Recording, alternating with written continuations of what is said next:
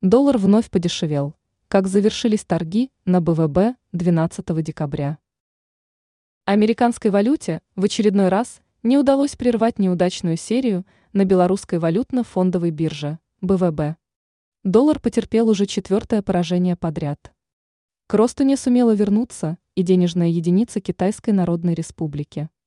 А вот российский рубль в очередной раз укрепился относительно своего коллеги из Беларуси.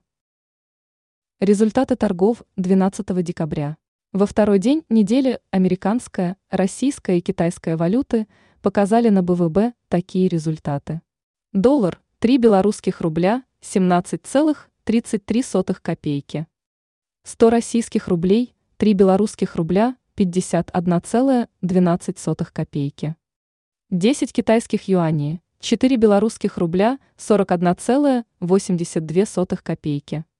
Стоимость евро осталась прежней. 3 белорусских рубля 45,44 копейки за 1 eur. Как изменились курсы валют?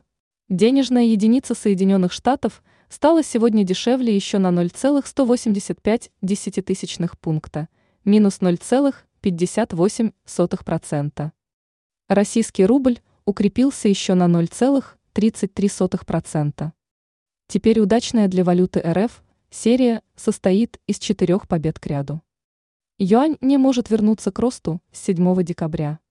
По итогам сегодняшних торгов китайская валюта потеряла еще 0,29%. Ранее был представлен прогноз курса доллара на конец 2023 года.